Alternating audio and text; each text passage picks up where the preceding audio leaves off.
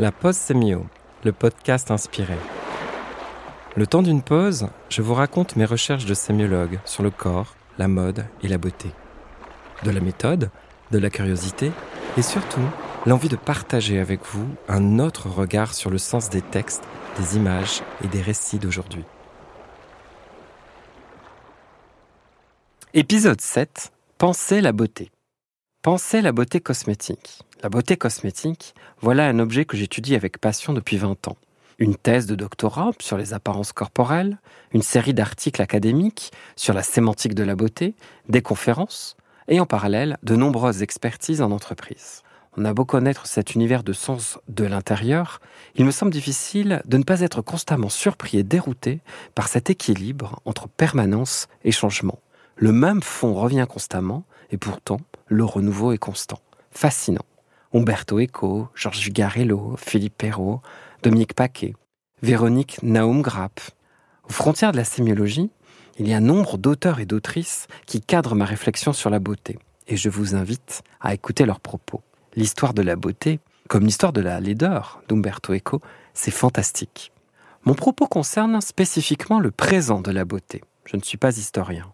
La beauté aujourd'hui, dans notre société, tel est mon objet. Je ne suis pas historien, je suis un sémiologue des mondes contemporains. Un jour, peut-être, je vous raconterai mes petites recherches sur les origines de la beauté cosmétique actuelle et sur la figure de Helena Rubinstein, incroyable pionnière des cosmétiques. Alors un jour, j'en parlerai, oui. Après tout, Ferdinand de Saussure accordait beaucoup d'importance à la diachronie dans l'étude des systèmes de signes et de la vie active des langages. Aujourd'hui donc, l'univers des cosmétiques dans notre société m'interpelle du fait de son dynamisme et de sa vitalité, à la fois accessible, lisible, explicite, et pourtant toujours en perpétuel mouvement et comme résistant à l'analyse. Comment penser la beauté cosmétique? Comment aborder et conceptualiser un domaine de la vie entre ordinaire et extraordinaire? Comment penser, analyser et interpréter des représentations vives et agissantes, comme le dirait Ricoeur? Avec un peu de sémiologie et de méthode, je vous propose de prendre un peu de hauteur et de plonger, de vous immerger dans ce champ palpitant que j'ai pu étudier en long, en large, en travers et toujours avec plaisir. La beauté cosmétique, tel est le sujet de ce septième épisode de la pause sémio. Si j'ai envie de vous raconter mes recherches et certaines trouvailles directement liées à ma thèse de doctorat en sciences du langage, qui s'est faite sous la direction du professeur Jacques Fontanille, c'est parce que la question est revenue à moi. En général, après son doctorat, on a envie de tout sauf d'en reparler. Tourner la page et avancer vers de nouveaux sujets, voilà qui fait envie.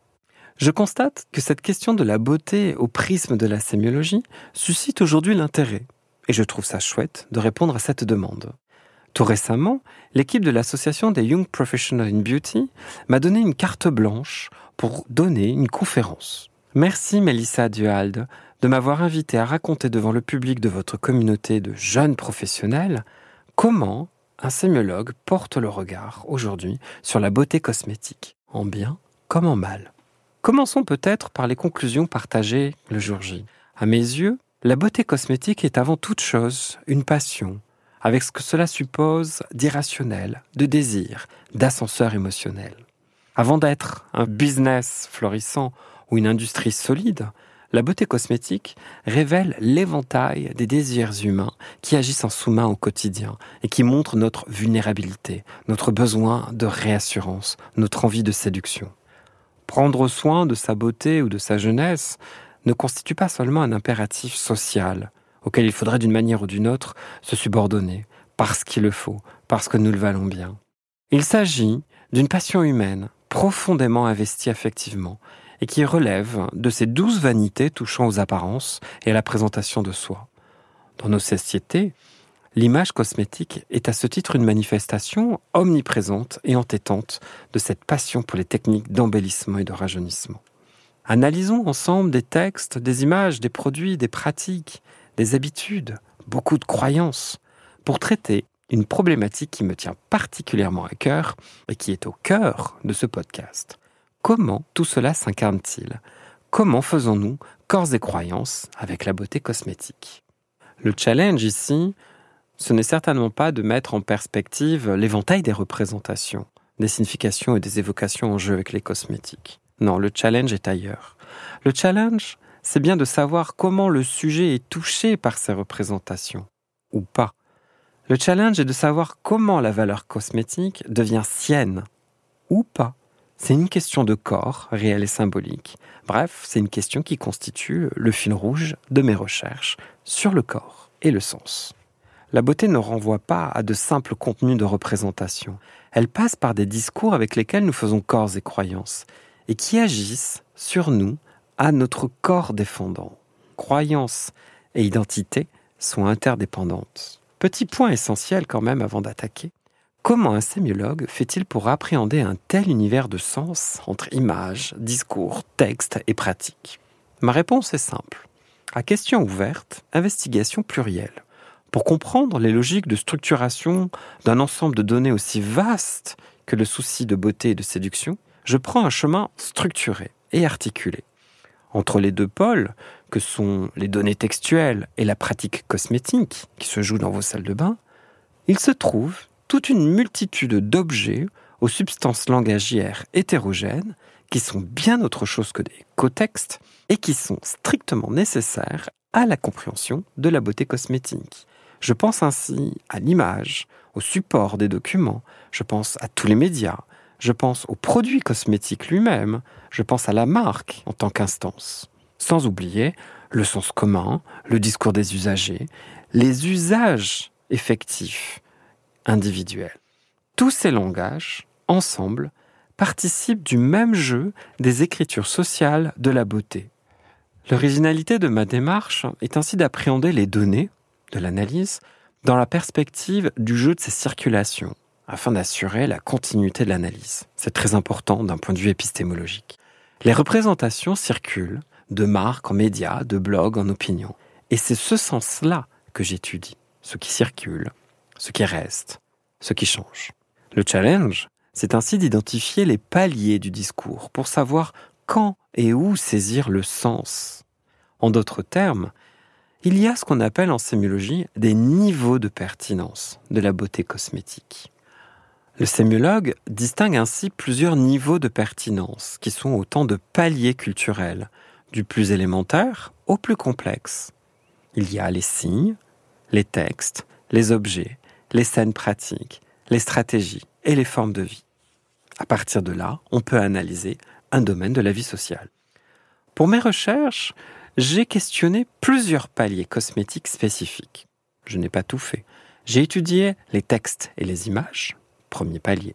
J'ai étudié les produits, le design, le packaging.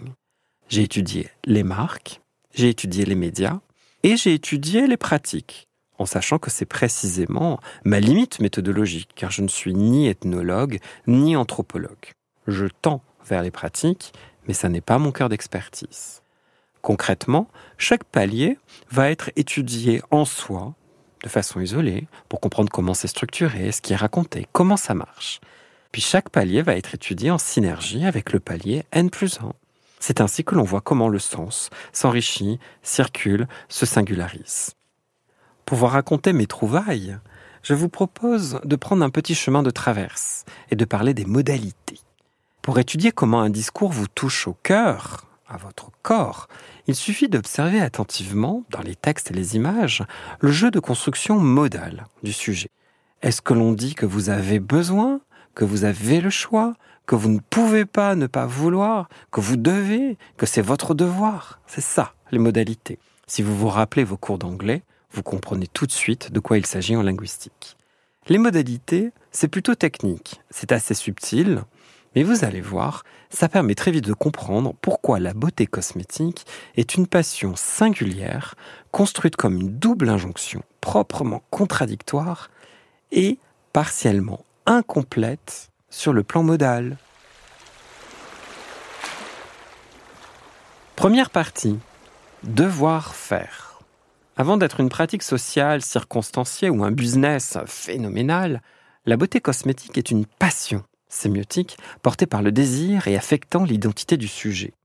Avez-vous déjà questionné l'idéal de beauté qui sous-tend cette passion? Moi, je l'ai étudié et j'ai posé trois constats. Ainsi, l'analyse culturelle et médiatique permet d'identifier trois saillances trois caractéristiques de l'idéal de beauté qui irriguent et sous-tendent la beauté cosmétique. Premièrement, l'idéal de beauté participe d'une conception économique de la beauté, qui prône une action de contrôle, voire de figement, du corps dans le temps. Il y a un capital de la beauté.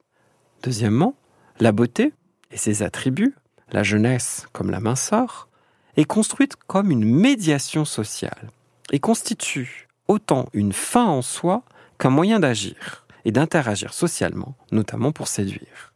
Une médiation, c'est donc un objet double. Dire que c'est une fin en soi, c'est dire qu'il y a un objet de valeur à acquérir et à maintenir. Mais dire que c'est à la fois un moyen d'agir, c'est montrer que l'objet de valeur est aussi ailleurs, qu'il y a déplacement, tension.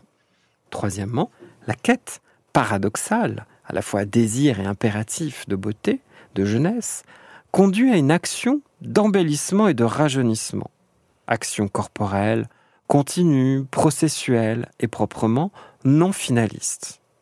Si je traduis en langage courant, nous dirons que cet idéal de beauté est tout simplement impossible.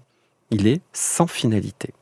Autant l'idéal de beauté et de jeunesse est général et ne s'applique en tant que tel à aucun corps réel, autant le rajeunissement, qui en est la traduction, est une action concrète, discrète et spécifique qui s'applique à toute femme et à tout homme. Nous comprenons donc ainsi la logique du domaine. Parler de beauté, c'est en réalité promouvoir les processus d'embellissement et se focaliser sur un résultat à obtenir. Tout cela au nom d'une idée impossible. En termes de modalité, le devoir irrigue le propos constamment, les croyances. Dire qu'il faut souffrir pour être belle ou beau, c'est bien invoquer un devoir sous-jacent et se réfugier derrière. À bien y regarder de près, la modélisation par le devoir, dans les discours, ne se résume pas à un impératif catégorique de la beauté, une norme sociale. C'est plus profond. C'est un devoir existentiel qui irrigue tous les propos. Il faut être beau ou belle pour être séduisant car séduire, c'est être vivant. La beauté est une médiation, elle est double par nature. C'est une fin en soi qui s'impose et impose nombre d'actions, la beauté pour la beauté, la beauté pour la jeunesse. Et c'est un moyen d'agir, la beauté permet autre chose, à savoir la séduction, l'expression de soi, la singularité, la norme, ce que l'on voudra. Pour le sémiologue qui s'intéresse à la vie active des langages, la jeunesse constitue une intrigue savoureuse en ce qui concerne la beauté. Les signifiants de la jeunesse n'ont que très peu varié dans le temps, des mythes et des grands récits littéraires aux médias contemporains. C'est assez amusant. C'est d'ailleurs la nature sémiotique de la jeunesse qui se révèle ici d'emblée. Idéal esthétique, cette jeunesse constitue un canon qui mêle étroitement trois notions pivots. 1. La beauté, avec ses signifiants et sa matérialité. 2. La vitalité, du côté des signifiés et de l'immatérialité. Et 3. Le devenir, ce sont les valeurs, c'est la question de la projection dans le futur. L'intrigue de la jeunesse touche avant tout un corps frais et harmonieux, qui déborde d'énergie. C'est la vitalité qui irradie de la jeunesse et se traduit par l'énergie et l'éclat solaire dont les effets sont une passion subite entre envoûtement et admiration. C'est psyché. Cette beauté au présent est une séduction contagieuse qui n'a besoin d'aucun artifice pour générer appétit, gourmandise, désir et amour. Le jour de la conférence, j'ai raconté ce point spécifique sur les dessous du devoir de cette jeunesse et de cette beauté, en proposant un parallèle avec le mythe d'Eros et de Thanatos. La beauté cosmétique impose Eros, car ce qui guette le sujet, c'est la mort, Thanatos. Deuxième partie, vouloir faire. Justement, pour sortir de l'impasse de l'idéalisme et ancrer la médiation cosmétique dans la pratique, dans les faits, il faut changer de niveau de pertinence. Médias, influenceurs et marques jouent ici un rôle. Du devoir absolu, on en vient au vouloir faire et au vouloir être. Il faut montrer la voie concrètement.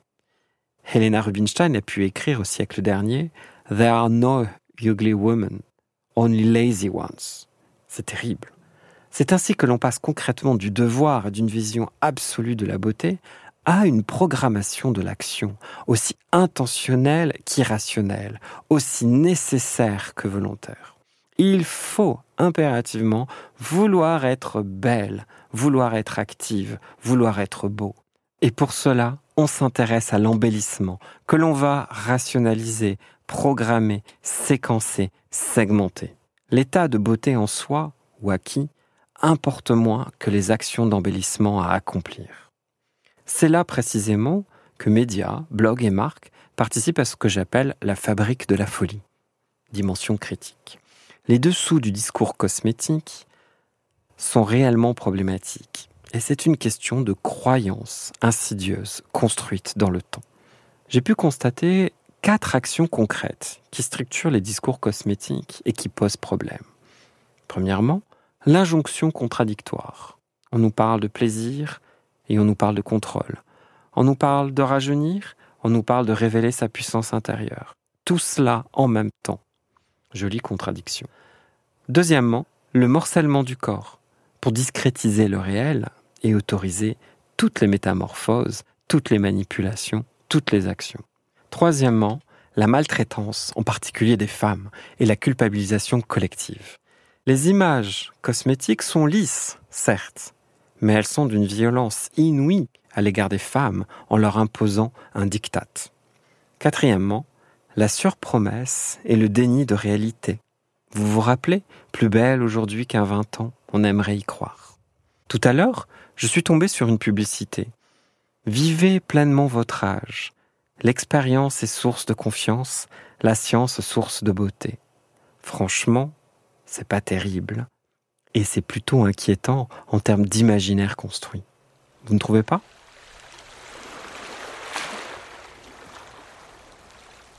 Troisième partie, pouvoir faire. Face à cet idéal de beauté, toute la question au fond est de savoir comment faire concrètement chaque jour. La question ordinaire n'est pas nouvelle. Seules les réponses peuvent l'être, constamment. L'enjeu, c'est de pouvoir faire, de savoir comment pouvoir faire. Et vous entendez ici le jeu de modélisation du sujet. C'est le rôle de la fabrique des désirs, qui passe par une approche pour le moins combative et par une rhétorique guerrière.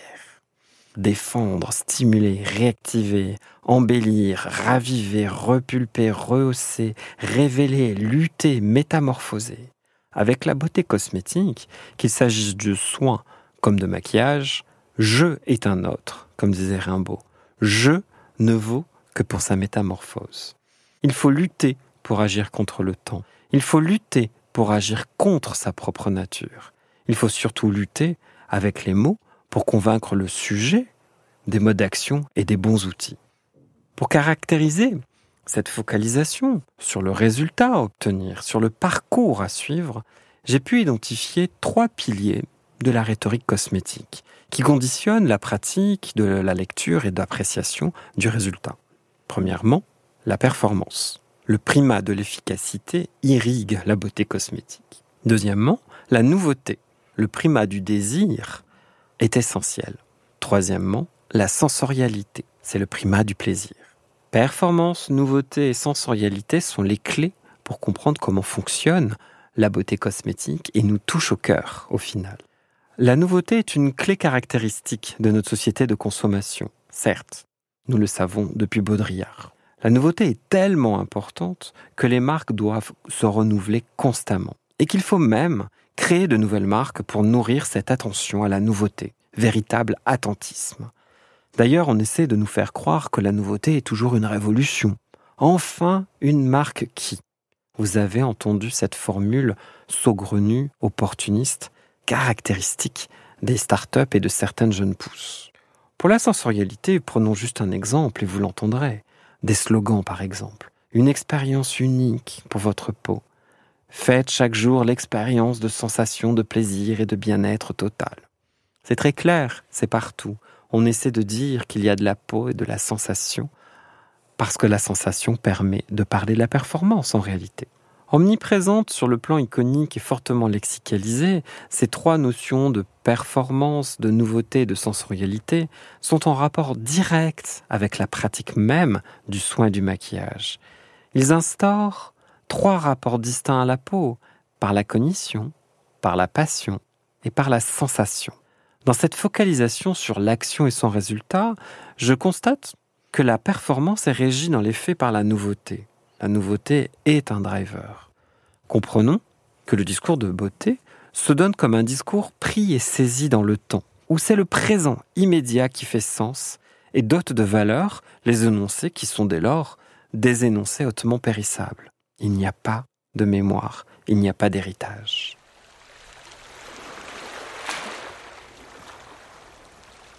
Conclusion.